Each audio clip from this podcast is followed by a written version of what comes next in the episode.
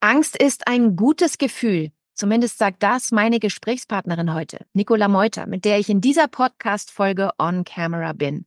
Nicola ist nicht nur eine sehr erfolgreiche Unternehmerin und außerdem auch eine langjährige Freundin von mir, sondern sie ist auch Coach, Mental und Health Coach. Und äh, das Thema Angst spielt in ihrer Arbeit immer wieder eine ganz zentrale Rolle weil wir dieses Gefühl ja nur zu gut kennen von so manchen Situationen vor der Kamera oder auch vor großem Publikum auf der Bühne, wollte ich unbedingt mit ihr mal länger darüber reden. Bei unserer letzten Begegnung in Wien hatten wir dann die Gelegenheit, uns offline zusammenzusetzen und das nun folgende Gespräch zu führen. Leider hat uns dabei die Technik ein bisschen im Stich gelassen. Der Ton ist nicht ganz so, wie er eigentlich sein sollte. Aber ich hoffe jetzt einfach mal, dass du mir das verzeihst und dass du dieses Gespräch trotzdem genießen kannst. Keine Angst, du wirst nach dieser Podcast-Folge noch mutiger sein denn je. Los geht's. Camera rolling. Hi, ich bin Maren, Moderatorin und Camera Confidence Coach. Und das hier ist On Camera, mein neuer Podcast-Talk mit Menschen, die inspirieren und von denen du jede Menge lernen kannst für deinen eigenen Auftritt vor der Kamera oder auf deiner Bühne. Also, bist du bereit? Let's go! Bühne frei für meine Talkgäste. Wer begrüßt jetzt wen zuerst? also ich fange mal an. Fangen wir mal an. Nicola, ich freue mich so sehr, dass wir zwei hier sitzen dürfen um über einige Themen zu sprechen, die wir gemeinsam haben, aber vor allem eines. Das Thema Angst, da reden viele gar nicht so gerne drüber, ne? Redest du gern drüber? Ich, ich rede gern drüber, weil es ist halt echt. Mit mir oder grundsätzlich? Na, grundsätzlich mit dir, aber besonders gerne. ich glaube, dass hierbei wirklich viel Gutes rauskommt. Aber ich rede deshalb gerne, weil es halt wirklich so ein Thema ist, das äh, ganz, ganz viele beschäftigt und dummerweise auch sehr viele Menschen ähm, davon abhält, Dinge zu tun, die großartig wären. Und darum beschäftige ich mich gern mit der Angst, weil wenn man es schafft, die zu überwinden, dann ähm, ja, ja. ist vieles möglich, ne? Das Schöne ist ja, nur wenn wir die Angst überwinden, sind wir mutig. Mhm. Wenn wir keine Angst haben, können wir gar nicht mutig sein. Weil, kennst du eine Situation, in der du mutig warst, wo du vorher keine Angst vor hattest? Nee, dann ist es ja ganz normal eigentlich, ne? Dann macht man Dinge, ohne lange drüber nachzudenken. Mhm. Aber mutig sein wollen wir alle. Wir fühlen uns alle besonders gut, wenn wir mutig sind. Das mhm. heißt, fühlen uns dann besonders gut, wenn wir es geschafft haben, eine Angst zu überwinden, etwas zu tun, was uns ganz, ganz viel Kraft und Überwindung kostet. Also mehr Überwindung als Kraft. Nicht genau, genau. Also fangen wir mal vorne an mit der Angst. Also für mhm. mich ist die Angst ja einfach nur ein Reflex im Gehirn, der unser Überleben sichert. Mhm. Nicht mehr und nicht weniger. Angst entsteht, wenn wir uns in eine noch nicht bekannte Situation begeben. Das kann sein, dass du einfach nur einen neuen Raum betrittst, in dem du noch nie vorher warst. Mhm. Auch da haben wir schon Angst. Das bedeutet nämlich eigentlich nur, unser Gehirn sucht in Bruchteilen von Millisekunden nach Dingen, die ihm bekannt vorkommen, nach Verhaltensmustern, nach irgendetwas, was abgespeichert ist, was schon mal funktioniert hat. Und wenn wir in eine Situation kommen, wo es das nicht findet, wird es einfach für einen kurzen Moment nervös. Ich will uns schützen, das ist es, schützen, oder? Genau, es will uns wachsam machen und sagen, ah, das kennen wir noch nicht. Hier ist mal so ein bisschen Aufmerksamkeit gefragt. Das ist eigentlich nur die Angst. Mhm. Also eigentlich ein gutes Gefühl. Muss man mal, also kein Absolut. gutes Gefühl, aber ist mit einer wichtigen Funktion. Absolut. Und auch ein gutes Gefühl, weil alle, die verliebt waren in ihrem Leben schon mal, die kennen das auch. Weil dieses Schmetterlinge im Bauchgefühl ist ja letztlich auch nur eine Angst. Stimmt. Hm? Zum Beispiel. Also ich glaube, wenn man, wenn man es schafft, das so zu sehen, als letztlich etwas Positives, ne? Und wenn man versteht, dass in solchen Momenten, wo die Angst dich herausfordert, ähm, dass du die Möglichkeit hast, wirklich auf ein Stück zu wachsen. Indem du ein neues Terrain betrittst. Genau. Wenn man das verstanden hat, dann merkt man, dass Angst eigentlich etwas Großartiges ankündigt, wenn du es überwindest. Ja. ja. Weil auch Lernen ist ja nur möglich mit Angst, weil auch Lernen passiert nur, wenn wir uns in eine neue Situation begeben, wenn mhm. wir eine neue Verhaltensweise ausprobieren. Auch das geht alles nur mit der Angst. Also die Angst ist einfach zu negativ in unserer Sprache konnotiert. Das ist eigentlich so das, was mir immer so ein bisschen leid tut für sie, weil das hat sie einfach nicht verdient. Stimmt. Aber wo wir, glaube ich, unterscheiden müssen ein bisschen, ist so die, die, die, sag mal, die Angst, die nur im Kopf passiert. Also, ne, aufgrund von Szenarien, die wir uns vielleicht mhm. ausmalen, so Worst-Case-Szenarien, die man sich so gerne verliert und dann wirklich auch denkt, das kommt alles so, wenn ich jetzt oh Gott, immer die schlimmste Version von allem, genau. Und wir sagen ja immer, what if, wenn das Schlimmste passiert. Und selten fragen wir uns, was, was eigentlich, wenn das Beste passiert. Ähm, aber das, da können wir gleich nochmal drauf, ein, drauf eingehen. Was ich meine ist, es gibt zwei Arten von Angst. Also die, die nur im Kopf passiert, aufgrund deiner eigenen Szenarien. Aber es gibt ja auch wirklich die echte physische Angst. Also wo ich wirklich Angst habe um mein Leben. Ja, aber am Ende des Tages ist das schon die gleiche. Ist unser Gehirn gleich? unterscheidet nicht zwischen Vorstellung und Wirklichkeit. Mhm. Für unser Gehirn ist das genau das Gleiche. Ähm, wenn du in den Fernseher schaust und Kriegsbilder siehst, auch da bekommen wir unglaubliche Angst und Stress, weil unser Gehirn auch das nicht unterscheiden kann. Also die Realität und die Fernsehbilder ist für unser Gehirn nicht weit entfernt. Aber da sind wir ja nicht, wir nicht in unmittelbarer physischer Gefahr. Die Menschen, die im Kriegsgebiet unterwegs ja, sind, natürlich Gehirn schon, aber wir, wenn wir nur zuschauen im Fernsehen, nein. Ja, aber für dein Gehirn schon. Für mein Gehirn schon. Das ist der Punkt. Das ist genau wie mit dem Schamgefühl zum Beispiel. Mhm. Wenn du dich an eine Situation zurückerinnerst, die dir fürchterlich unangenehm war, Dir treibt es die Scham ja. heute immer noch ins Gesicht. Absolut, das kennen wir alle. Genau, kennen wir alle. Und das liegt daran, dass unser Gehirn zwischen der Vorstellung und der Realität nicht unterscheiden kann. Was wir perfekt für uns nutzen können. Weil was du gerade sagtest. Was ist denn, wenn wir uns das Positive vorstellen? Mhm. Auch dann unser, unterscheidet unser Gehirn ja nicht zwischen der Vorstellung und der Wirklichkeit, sondern es richtet sich aus auf genau das, was wir uns positiv vorstellen. Und das ist genau der Punkt, wo ich immer sage, da rede ich sehr gerne über die Angst, mhm. weil, ähm, also ich kenne es halt aus meinem Bereich, äh, wenn es darum geht, irgendwie jetzt vor Leuten zu reden, auf einer großen Bühne zu stehen, ja, ein Live-Interview zu haben und du denkst, oh Gott, wenn ich das wie kriege ich das hin? Dann fangen wir ja eben an, uns die ganzen Worst-Case-Szenarien oft auszumalen. Darum haben wir Angst davor. Ähm, letztlich aber sind das ja Dinge, die nur in unserem Kopf entstehen, diese Gedanken, mhm. auch die Angst ist eigentlich nur fiktiv. In dem Moment, wo ich da jetzt nicht dran denken würde, mhm. müsste ich sie ja nicht haben. Ähm, und, und darum rede ich so gerne drüber, weil genau in dem Punkt habe ich das Gefühl, geht so viel Potenzial verloren. Ne? Weil die, man geht dann oft mit diesem schlechten Gefühl, mit diesen schlechten Szenarien im Kopf auf die Bühne zum Fernsehauftritt, ja. anstatt eben wirklich, du, würdest ja nichts verlieren, weil es kann ja so oder so ausgehen. Warum entscheide ich mich nicht für die positive Seite und gehe mit dem Gefühl dahin, es könnte ja auch gut gehen. Ich konzentriere mich einfach auf die guten. Problem daran ist, du denkst das What-If-Szenario nicht zu Ende. Mhm. Und das macht das unangenehme Gefühl. Wenn du es zu Ende denken würdest und denk, ganz konkret denken würdest, was ist das Schlimmste, was passieren kann? Mhm. Was ist das Schlimmste, was passieren kann, wenn du ein Live-Interview vielleicht nicht unbedingt perfekt ablieferst? Und wie schlimm ist das dann wirklich? Genau, was ist das Schlimmste, was passieren kann? Ja. Kommt nachher jemand zu dir und sagt, ist schon mal besser gelaufen, oder? Mhm. Und, und zwei Interviews später. Kann sich keiner mehr dran erinnern. Korrekt. Also zu Ende denken und sich wirklich fragen, also diese, dieses, was ist diesen, wirklich das Schlimmste? Diesen Worst Outcome mhm. quasi mhm. akzeptieren im Vorfeld mhm. und sagen, selbst wenn jetzt das Worst Case Szenario, das mich ja immer noch nicht umbringt und auch sonst niemanden, also zumindest im Fall von, ich stehe vor der Kamera, mhm. kann mir nicht viel mehr passieren, als dass ich mich blamiere, in Anführungszeichen, was für viele schon schlimm sein mag. Ja, probieren tust du dich aber ja nur vor dir selbst. Mhm. Weil das ist ja deine Idee von, es war nicht gut genug. Genau, das wäre dann der Punkt, wo du sagst, wie schlimm ist es wirklich? Genau. Vielleicht sehen das andere gar nicht. Richtig. Und wenn, wie ist das denn, wenn mir die Worte wegbleiben, wenn ich 50 Sätze vergesse aus einer Präsentation? Die Leute, die mir zuhören, die kennen doch meine Präsentation gar nicht. Die wissen ja gar nicht, was ich vergessen habe. Genau das. Das heißt, ich weiß, was ich vergessen habe. Ich kann mich dann fragen, oh Gott, wieso habe ich das alles vergessen?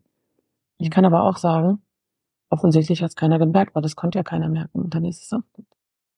Genau, zumal wir uns ja sowieso meistens selber ähm, härter beurteilen und kritischer sehen, als andere das von außen tun. Und noch etwas, was ich in dem Moment dann auch ähm, äh, denke und auch empfehle, ist, wenn du dieses Worst-Case-Szenario akzeptiert hast und sagst, okay, selbst wenn mir die Stimme versagt, selbst wenn ich den Faden verliere, ist es wirklich so schlimm? Und dann erkenne, es ist eigentlich gar nicht so tragisch, kann ich noch eins oben draufsetzen und sagen, wenn es mir wirklich passiert, gibt es vielleicht auch etwas, wie ich reagieren kann, womit ich die Situation auch noch entschärfen kann ja. und bereite mich darauf ja. einfach vor. Ich habe eine Absolut. Lösung parat. Ja, es gibt die Lösung, einfach ganz offensiv damit umzugehen. Genau, das sage ich auch immer. Genau wenn dir das Wort im Hals stecken bleibt, du einen Hustenanfall bekommst, irgendetwas. Wenn dir das passiert, wenn du dich mit mir unterhältst oder mit Freunden unterhältst, würdest du auch sagen, oh, sorry, ich habe gerade Frosch im Hals. Ich Frosch im Hals. verstehen. Warte kurz. Und fertig ist. Und wenn ich offensiv damit umgehe, auch bei Live-Interviews oder auch bei Auftritten, das ist ja total sympathisch, weil es so menschlich ist. Weil jeder kennt doch das Gefühl, dass, wenn ich sage, oh Gott, das ist mir jetzt aber unangenehm, Was stört denn daran? Ganz im Gegenteil. Ich habe das Gefühl, das baut sogar eine Verbindung zu deinem Publikum genau, auf, weil absolut. die nämlich sagen, ach schau mal, das passiert der auch. Jeder kennt nämlich mhm. die Situation, ja. Jeder mhm. verschluckt sich mal, jeder verliert mal den Faden. Richtig. Und es kann auf viele auch super sympathisch wirken. Und eigentlich. Ja, genau. Du, du schaffst natürlich dadurch auch eine Nähe zu den anderen. Das heißt, du setzt dich ja einfach nur menschlich in Szene.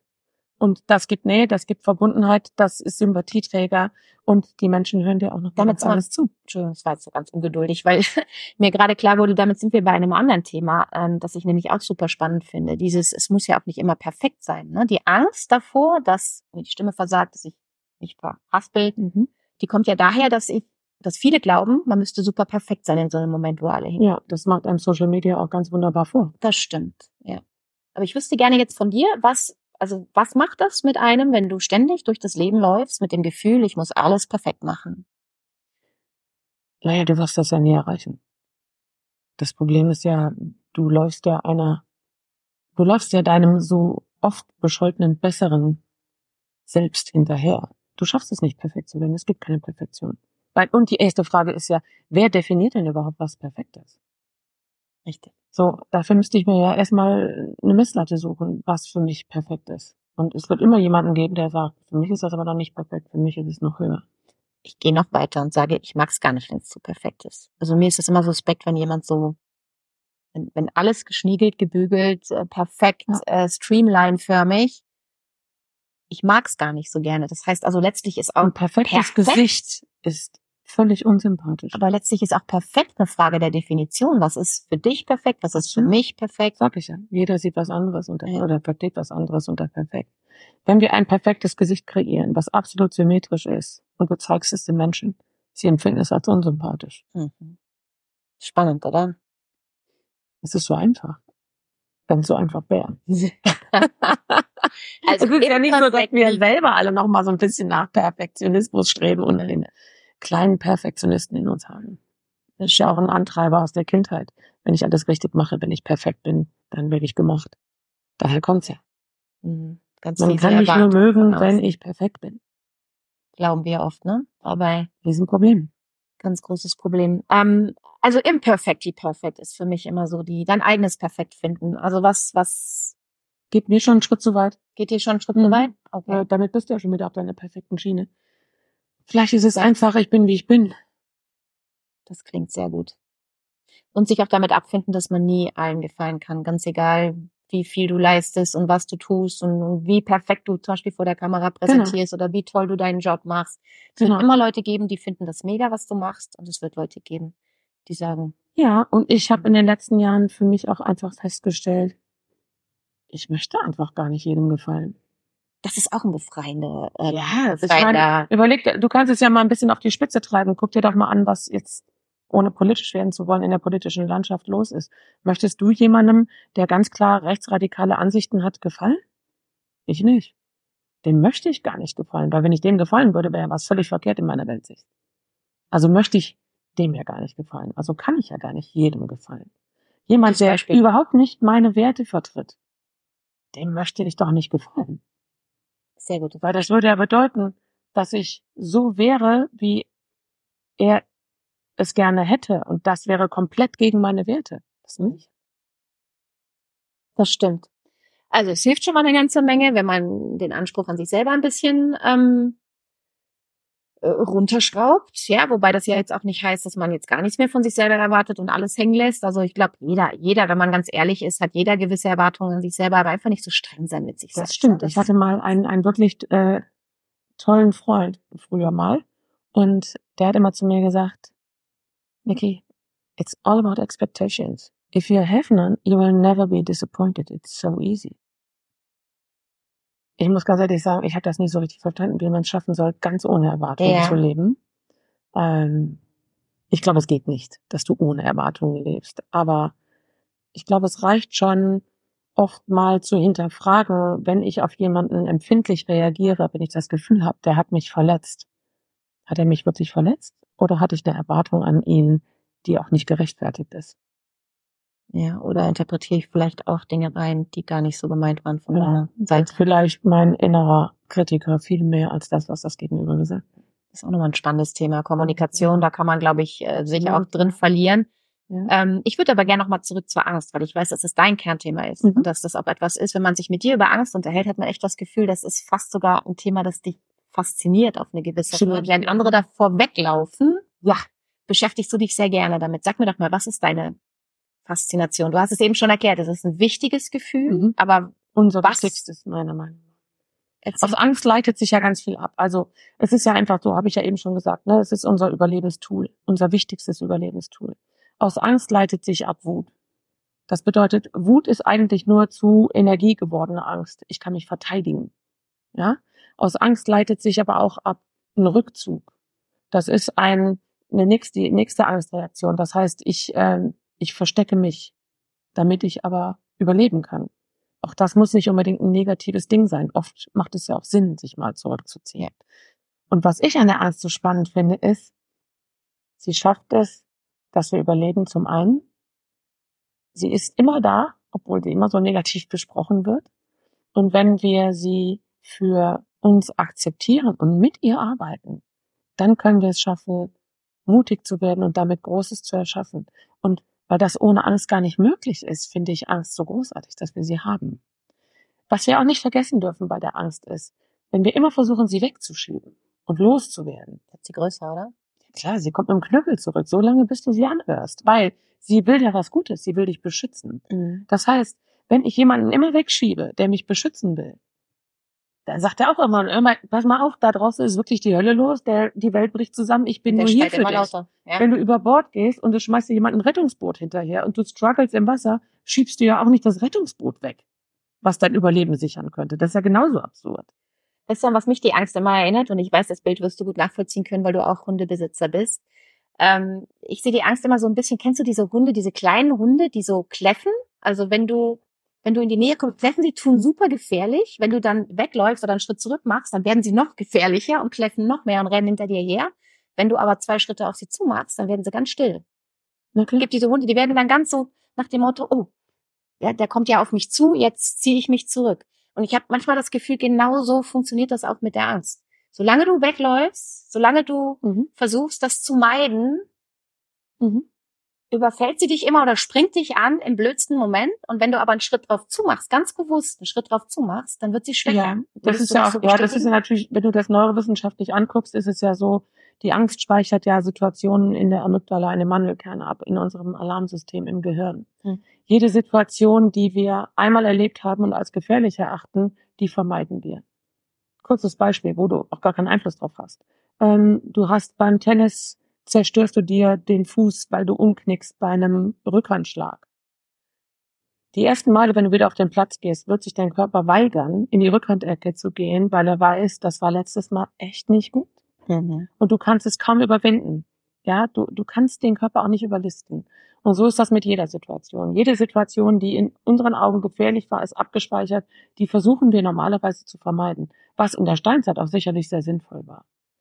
Heute ist es so, dass wir ganz oft in Situationen kommen, die uns Stress machen, die uns Angst machen, die wir auch vermeiden. Das macht aber keinen Sinn mehr.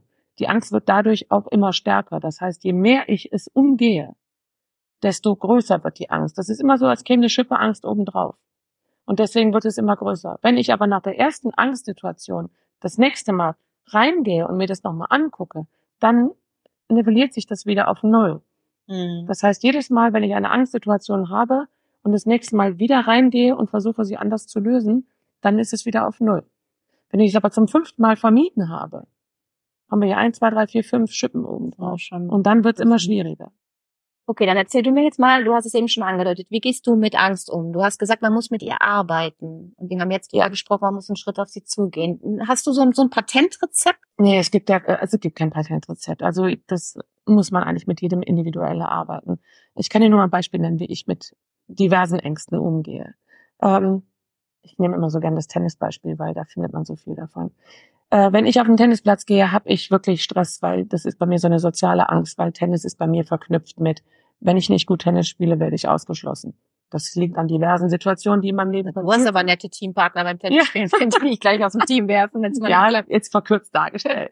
So, dementsprechend hatte ich mal den großen Stress, dass ich ähm, wirklich Angst hatte, wenn ich auf den Platz gegangen bin. Und ich habe das immer hier gespürt, wie es hier pulsierte. Und ich bin ein Freund davon, der Angst ein Gesicht zu geben. Das heißt, ich habe dann die Augen zugemacht und habe gedacht, welche Farbe hat sie denn, die Angst? Und dann ist sie so gelblich, orange. Und dann habe ich gedacht, was ist denn das für ein Gesicht? Und dann habe ich gedacht, das ist eine Sonne. Mhm. Und dann irgendwann passiert es so, dass dieses Bild, was in meinem Bauch entstand, war eine Sonne, also die mit solchen. Trommeln durch meinen Bauch läuft, um mich anzufeuern. So, und dieses Bild hat sich irgendwann so festgesetzt. Und jetzt muss ich jedes Mal lachen, wenn ich an diese trommelnde Sonne denke. Und Lachen steht halt über der Angst. Freude steht über der Angst, genau wie Dankbarkeit steht über der Angst. Und wenn ich mir dann noch sage, ich bin dankbar dafür, dass ich gesund und munter bin, auf dem Tennisplatz spielen kann, dann geht's immer gut. Das sind diese zwei Gefühle, die Angst stechen tatsächlich, Freude und Dankbarkeit. Sehr, sehr schön. Das finde ich jetzt auch ganz, ganz wichtig. Genau. Wenn du sagst, Freude oder Dankbarkeit steht über der Angst, meinst du damit, dass, dass es das andere verdrängt? Ne? Die können Absolut. nicht nebeneinander existieren, ohne dass einer ja. den anderen verdrängt. Und ja. die Frage ist halt immer, ja. konzentriere ich mich auf die Freude, auf die Dankbarkeit, dann kann ich die Angst ein bisschen aus dem Raum drängen. Oder konzentriere ich mich auf die Angst. Was aus, dem, aus dem Raum drängen bin ich schon wieder jetzt nicht begeistert von, weil okay. Angst rausdrängen, finde ich, ist. Mag sie nicht, dann wird sie auch wieder größer. Genau. Ich bin eher dafür zu sagen, ähm, die Angst arrangiert sich mit der Dankbarkeit und lehnt sich etwas entspannter zurück. Wird verträglicher. Ähm, wird verträglicher, genau. Du kannst mal probieren, zum Beispiel, du wirst ja auch Situationen haben, wo du vielleicht Angst hast. Mhm. Äh, bei Eltern ist es immer relativ einfach, ihnen ein Beispiel zu geben, weil denke an dein Kind und wenn du dankbar dafür bist in einer Situation der Angst, wirst du merken, wie diese Dankbarkeit dir sofort ein warmes Gefühl gibt ja. und diese Angst runternivelliert. Noch, noch, also weil du jetzt gerade sagst, ist ein sehr guter Tipp, aber weil du jetzt auch gerade sagst, dass ich ja bestimmt öfter Angst habe in meinen Situationen jetzt, wenn ich irgendwie mhm. wichtige Auftritte habe oder so. Ja, habe ich. Hat, hat man, glaube ich, legt man nie so ganz ab. Gibt immer mal Situationen, hat man mehr, mal weniger. Und du keine Angst hast, bist du ein Psychopath. Also sei froh, dass du sagst. Hast genau. Was mir hilft, ist ähm, auch noch etwas, was du jetzt nicht erwähnt hast, nämlich Vertrauen. Das ist auch so ein Ding. Ich habe oft Situationen, zum Beispiel auch, gar nicht unbedingt nur, wenn ich auf der Bühne stehe, wo ich ja auch viel selbst in der Hand habe. Wenn ich zum Beispiel in ein Flugzeug steige und ich sehe, da ist mh, hm, Wetter, das wird jetzt sehr rüttelig.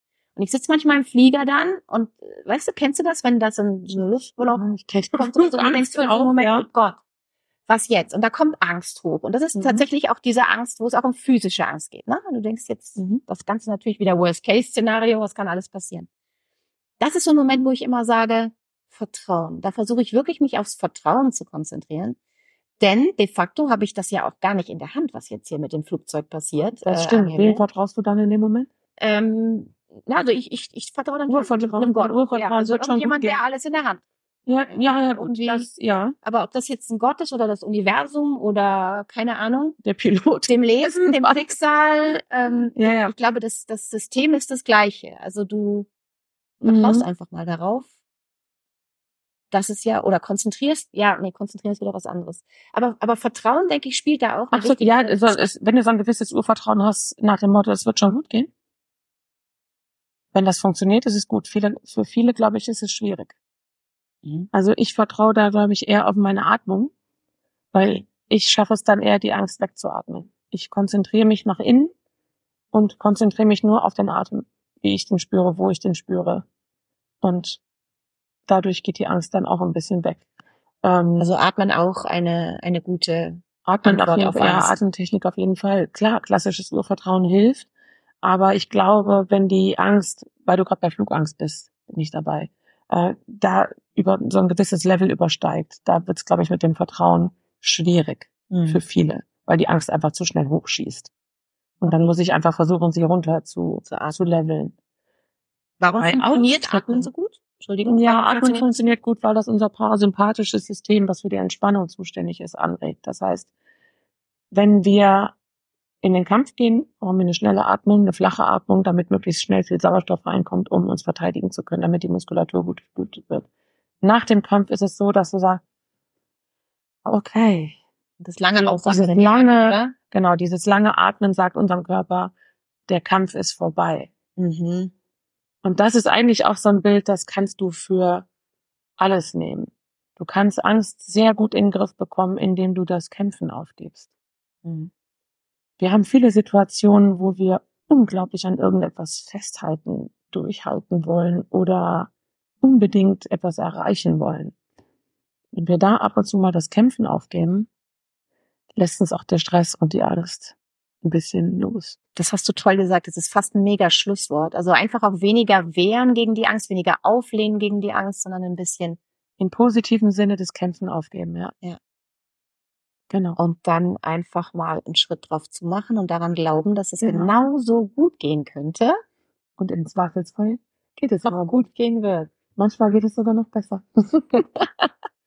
Super. Danke, Nikolai. Ich könnte noch stundenlang weiterreden mit dir über dieses Thema.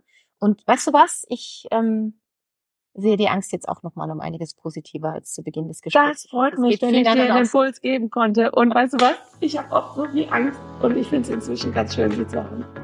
Wenn man so sehen kann, dann ist sie auch nichts Schlimmes mehr. Also, habt keine Angst, ihr Lieben, wo auch immer ihr seid.